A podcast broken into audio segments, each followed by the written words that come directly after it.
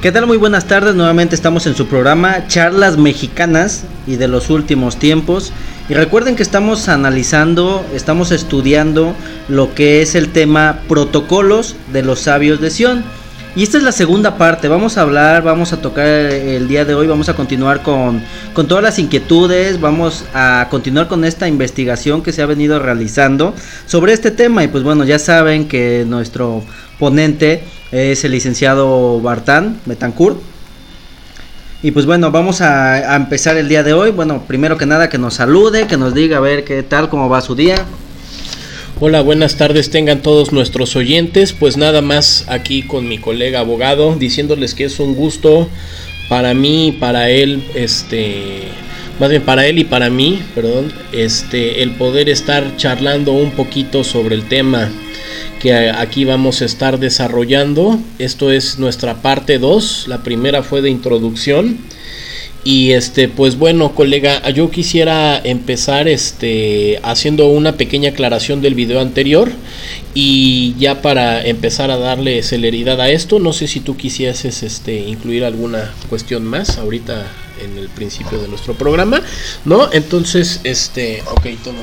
Pues bueno, yo quisiera, eh, licenciado, abogado, que, que me ayudara o que empezara a contestarme más que nada estas interrogantes que me han estado surgiendo a mí en el transcurso de estos días desde que empezamos a estudiar este tema. ¿Por qué? Porque es evidente que uno trae ciertas nociones, trae ciertas ideas y pues qué es lo que viene pasando, qué es lo que ocurre que cuando empezamos a escuchar este tipo de temas, a mí en lo particular, como que las neuronas empiezan a chocar entre sí y dices, bueno, ¿qué está pasando? ¿No? Porque yo tenía otra idea, yo tenía otra imagen, yo tenía otra perspectiva, entonces yo creo que todos los oyentes y todos los que van a escuchar en su momento esta grabación, pues bueno, a lo mejor o probablemente tengan las mismas inquietudes que yo. Entonces yo quisiera que para iniciar me, me pudiera ayudar a contestar de por qué son, por qué son o por qué es relevante estudiar los protocolos de los sabios de Sion. Bueno, en relación a esta pregunta yo diría que la mejor respuesta sería que son relevantes porque son vigentes.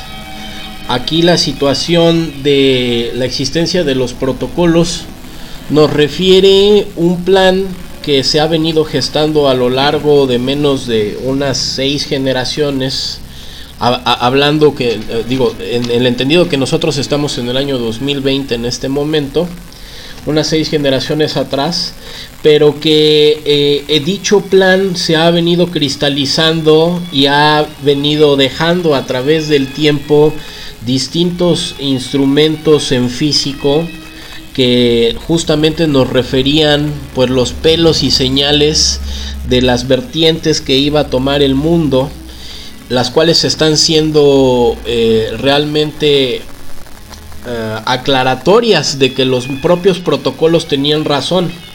Em, hay que recordar que en el, en el podcast pasado yo hice la introducción y mencioné que básicamente los protocolos son las primeras actas de asamblea del movimiento sionista internacional, el cual tuvo su primera sesión en 1897, cuando el dirigente era Theodor Herzl.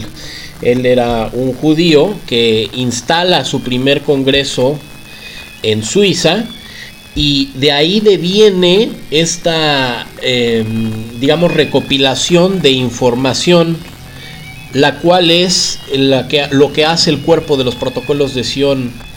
Entonces hay que entender a los protocolos de los sabios de Sion como un documento de cajón de imposible verificación, porque no hay manera de verificar si efectivamente son las actas de asamblea robadas de ese primer Congreso sionista.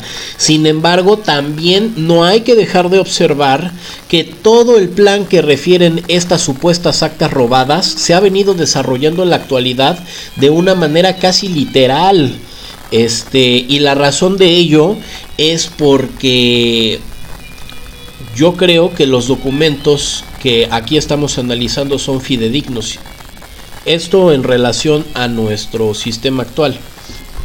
Pues bueno, eh, acaba de contestar una pregunta, una duda más que me había surgido en esta cuestión porque la, la, semana pasada pues había mencionado licenciado la cuestión de que no había manera de confirmar su veracidad, ¿no? Yo entiendo que por lo que me acaba de mencionar también, que quisiera a lo mejor reafirmar esa cuestión para, para nuestros oyentes, me acaba de decir que no hay forma de confirmar su veracidad, pero yo quisiera que ampliara un poquito más en esta cuestión, que si es verdad o si en verdad es cierto que no hay forma de confirmar su veracidad, entonces ¿cómo podemos creer que en verdad es real toda esta cuestión, ¿no? O este, estos protocolos. Pues yo creo que una de las cosas que como abogados debemos de estar alertas es, eh, y, no solo como abogados en lo que respecta a, mi compañero y a mí, o a los escuchas que lo sean, sino como ciudadanos debemos de estar conscientes cuáles son las políticas públicas que tienen un mayor peso, porque vaya que las hay.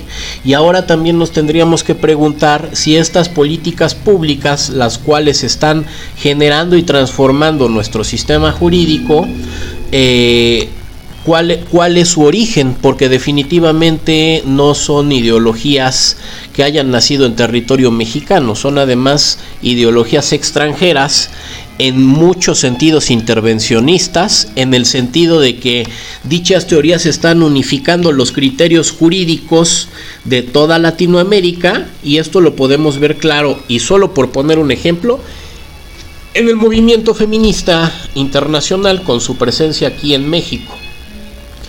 Otro movimiento que tiene bien clara una agenda muy, bueno, vaya, sumamente detallada de acuerdo a como lo narran los protocolos de los sabios de Sion es el movimiento político LGBTIQ+, que se dice representar los intereses de la comunidad homosexual, cosa que no es nada más que una falacia, porque por un lado el lobby político LGBTIQ+, más que abogar por el bien común de la comunidad homosexual, pretende transformar toda una sociedad completa en sus propios valores que su política marca, que es la, que está fundamentada en lo que conocemos como ideología de género, es lo que le da fundamento, cabeza y doctrina a estos dos movimientos políticos que actualmente, por cierto, yo consideraría por lo menos los que mayor tienen presencia en no solo el territorio mexicano, insisto,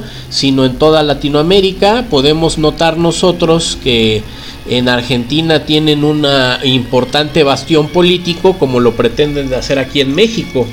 Y en, y en relación a los protocolos, pues vaya, nosotros pudiésemos citar por poner algún ejemplo, justamente la primera sesión, lo que refiere al acta número uno ahí eh, eh, eh, en su parte conducente menciona que se usará al derecho para sus propios fines, en vez de que la finalidad del derecho y las instituciones jurídicas existan con la finalidad de proteger a nuestra sociedad. Les voy a leer un una pequeña parte de los protocolos para darle luz a nuestros escuchas de lo que está aconteciendo y cómo ya estaba, bueno, ya nos estaba notificado desde el momento que salieron a la luz estos textos. Dice, empleó el derecho de la fuerza para destruir todos los órdenes y reglamentos existentes, me apodero de las leyes, reorganizo las instituciones y de este modo me convierto en dictador de aquellos que por su propia voluntad han renunciado libremente a su poder y no los han entregado. Y esto, aquí nos menciona una parte muy importante que refiere destruirán todos los órdenes y reglamentos existentes y asimismo se apoderarán de nuestras leyes, reorganizando las instituciones y de este modo eh, eh, podemos pasar a la parte de la dictadura, ¿no?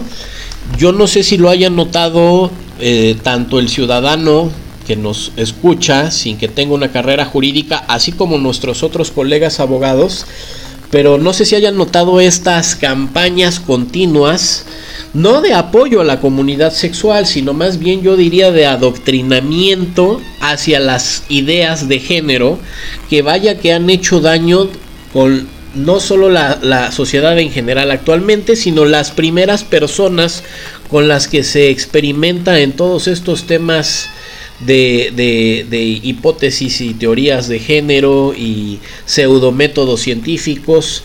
Yo nada más quisiera hacer alusión, por ejemplo, al gran padre de lo que sería em, los discursos, o más bien el, el, respaldo psicológico de los discursos de género, el, el doctor Money y es un doctor que por ahí de la década de los años 60 se hace de eh, el tratamiento psicológico de dos menores gemelos eh, con la finalidad de que uno de ellos se acoplara correctamente a vivir como una mujer cuando él nació hombre.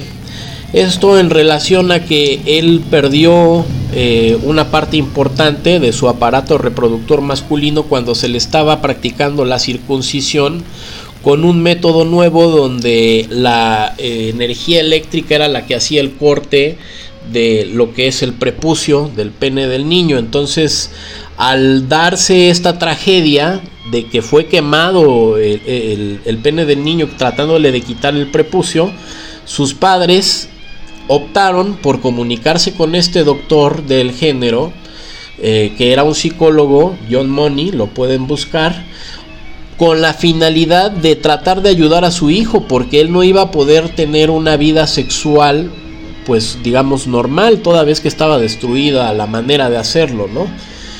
Entonces, por lo que apostó Money fue justamente por llevar a cabo sus ideas, pues que tienen tintes eh, eh, pues, pues muy oscuros. Y es que ellos, eh, estos, estos psicólogos que apoyaron a Moni, se basaban su criterio en que el género es solamente una construcción social y que debe de ser primordialmente concebido como nuestro único indicador de qué es lo que somos, haciendo nuestra sexualidad humana a un lado. Es decir, no es que tú nazcas hombre o mujer, sino que tú eres hombre o mujer por una construcción social, cosa que pues eso académicamente al menos no tiene ningún sustento. Sin embargo, y esto va en relación a los protocolos, me gustaría que noten cómo todas estas ideas de género han ido proliferando en todas nuestras instituciones. Y lo curioso es que no solamente pasan con nuestras instituciones de gobierno o jurídicas, sino va más allá. Esto es una guerra cultural, se está tomando la cultura misma. Esa es la razón por la cual se ha molestado o se ha tratado de hacer presión múltiples veces a la Real Academia de la Lengua Española para que haya la inclusión de este lenguaje de género que está fundamentada su existencia en estos lobbies políticos de género. Entonces, volviendo nuevamente y relacionándolo con los protocolos de los sabios de Sion, los protocolos son muy puntuales a la hora de hacernos ver que ellos mismos procurarán la existencia de una anticiencia y esto con una finalidad de ponernos realmente un, paño y no podamos ver la verdad de por qué se están dando en el mundo determinados discursos de una manera tan eficiente. Aquí tenemos en la segunda sección de nuestra acta número 2 de los protocolos de los sabios de Sion. Escuchen esto. Dejemos a los gentiles y no nos ocupemos de ellos, que se diviertan hasta la consumación de los tiempos, que vivan en sus esperanzas de nuevos placeres o con los recuerdos de las alegrías pasadas, que sigan creyendo todas esas leyes teóricas que les hemos inspirado son de una suprema importancia. Con estas ideas en perspectiva y el concurso de nuestra prensa, les haremos aumentar sin cesar la confianza ciega que tienen en sus leyes.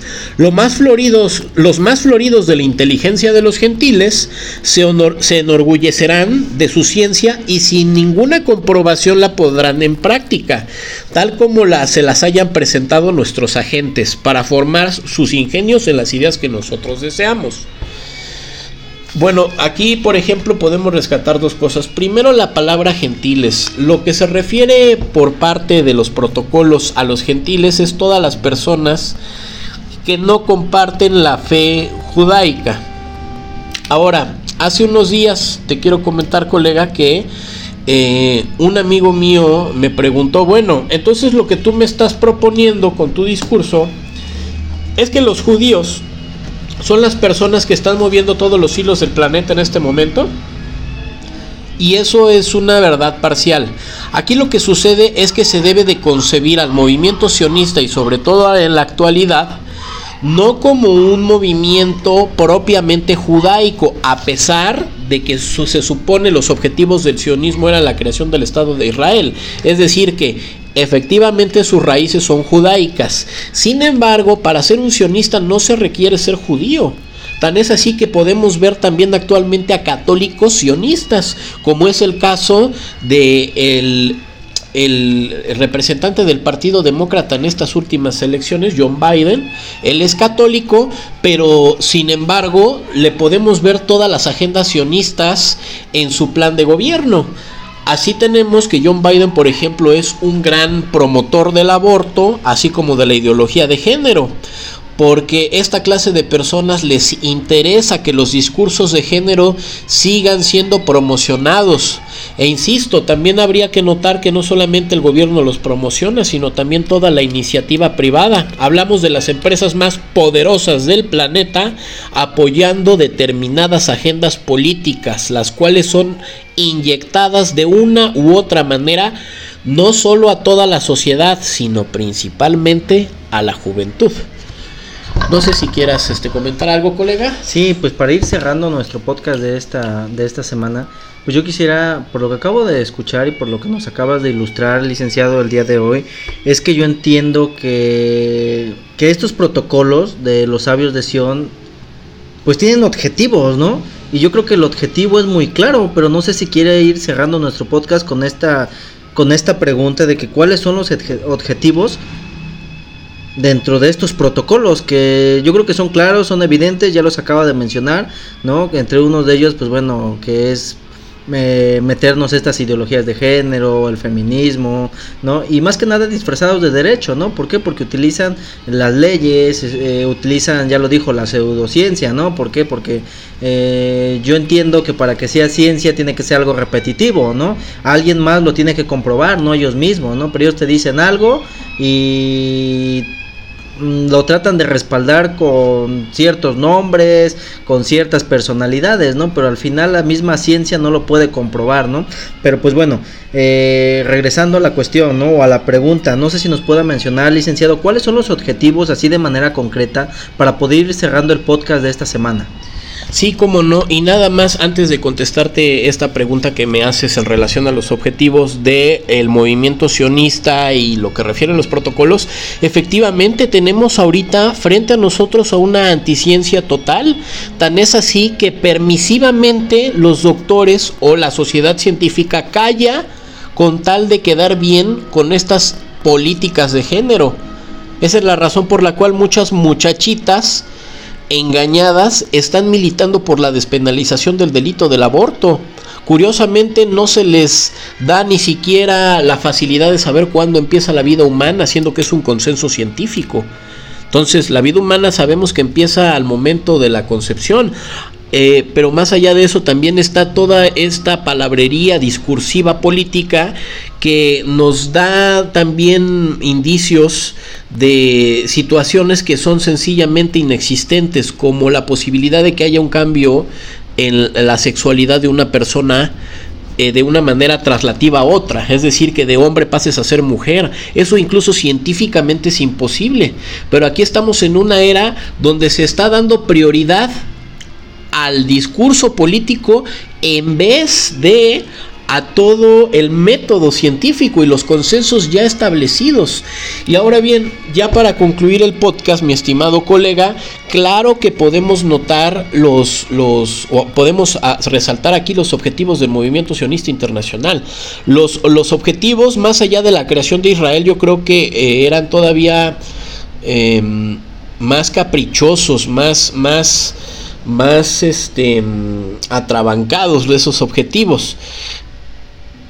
A mí me parece que, tal como lo mencionan los protocolos, se está creando un gobierno único, un gobierno mundial único, con tintes totalitarios en donde nuestras garantías civiles están siendo disminuidas paulatinamente. Y lo podemos notar aquí en este país también y lo podemos notar con los trabajos legislativos de esta mal llamada 4T, la 4 transformación de nuestro presidente masón Andrés Manuel López Obrador. Y, y puedo por ejemplo referir eh, la ley de niños trans que está a punto de ser aprobada en la Ciudad de México donde gobierna la sionista eh, Claudia Sheinbaum, la doctora Claudia Sheinbaum, y ya resulta que incluso está lista la clínica que se especializa en ese mal llamado cambio de sexo, ¿no? Que no es otra cosa más que eh, la transición de un niño de lo que es la concepción de un varón hacia lo que es una mujer. Entonces, esta clase de cosas no nada más van a ser promocionadas y solventadas con los dineros de los contribuyentes mexicanos, sino que además también están siendo respaldadas por la mayoría de los académicos del país porque esto es una línea política tan terriblemente totalitaria que está inmiscuida tanto dentro de nuestro gobierno así como de nuestras academias. ¿Sí? Y esta situación de la ley de niños trans es solo por poner un ejemplo. Ya ha habido reducción tanto de la propiedad privada, nuestro derecho a la propiedad privada, así como de la patria potestad de los padres frente a sus hijos. Y todo en la Ciudad de México. ¿Sí? Ahí, por, por ejemplo, en relación a lo que digo, podemos ver también todos estos cambios significativos y la creación de nuevos delitos. Está, por ejemplo, ya tipificado el delito de terapia de conversión en la Ciudad de México, mal informando a la ciudadanía de que es una terapia de conversión. De conversión. Y también este, tenemos el hecho de que ya los padres no pueden regañar a sus hijos con castigos corporales porque los que se considera el gobierno con eh, la facultad de disponer cómo un padre de familia educa a su propio hijo. Curioso, porque yo sí les quiero referir que el gobierno no mantiene a nuestros niños, ni los gesta, ni nada de eso. El que los gestan son los matrimonios, los que construyen a ese ciudadano es la familia y quien mantiene a ese ciudadano hasta que tiene edad para votar también es la familia. Entonces, como por qué el gobierno se siente con el derecho de decirle a un padre de familia cómo debe de ser corregido su hijo? Sí, entonces aquí nos estamos Em, acercando a una intromisión gubernamental en los derechos familiares. Es para que nuestros colegas especializados en derecho familiar estén muy atentos de qué es lo que está sucediendo con todas estas líneas políticas que están cambiando nuestro sistema de una manera, pues yo diría fatal para la sociedad y total y evidentemente en contra de la familia mexicana. Entonces, y por último, para cerrar, mi estimado colega, también quisiera hacer hincapié en que todos estos cambios no son exclusivos de México y el territorio de nuestro país, sino que se están dando en todo el mundo. ¿sí? Estos discursos de género ya muy fuertes este, en toda Latinoamérica, lo podemos ver en Argentina, lo podemos ver en Bolivia, vaya, prácticamente todos los lugares donde la izquierda además ha triunfado, porque evidentemente estos movimientos están respaldados por toda esa ideología progre y socialista, y esto también es evidentemente observable y este claro que tenemos que empezar a concebir la política con un sentido global y ya no solo nacional, porque lo que se nos viene ya nos involucra no solamente a nuestra nación, sino al mundo en general. Eh, con eso concluyo, mi estimado colega. Pues bueno, licenciado eh, Bartán, muchas gracias. Gracias a todos los que van a escuchar esta, pues este pequeño podcast que se extendió un poco el día de hoy. Pero a todos los que nos, están escuchando en Spotify o en la plataforma en que, en que vayan a escucharlo, pues compártanlo, eh, transmitan el mensaje, que el mensaje se vaya dando de uno en uno, que vaya creciendo la audiencia. ¿Por qué? Porque yo creo, eh, no me va a dejar mentir aquí mi estimado colega, licenciado Bartán, que son temas sumamente importantes, ¿no? Porque nos competen a todos. Todos estamos en el mismo barco, ¿no? Y mientras eh, vamos en el mismo barco, mientras alguien esté haciendo algún agujero dentro de, pues tarde o temprano vamos a terminar siendo afectados de manera directa o de manera indirecta. Entonces si hay una necesidad de que todos los, que nos escuchen compartan este mensaje y pues bueno, con esto estamos cerrando el programa. Gracias licenciado este Bartán y recuerden, este fue su programa Charlas Mexicanas y de los últimos tiempos y nos vemos la siguiente semana. Saludos.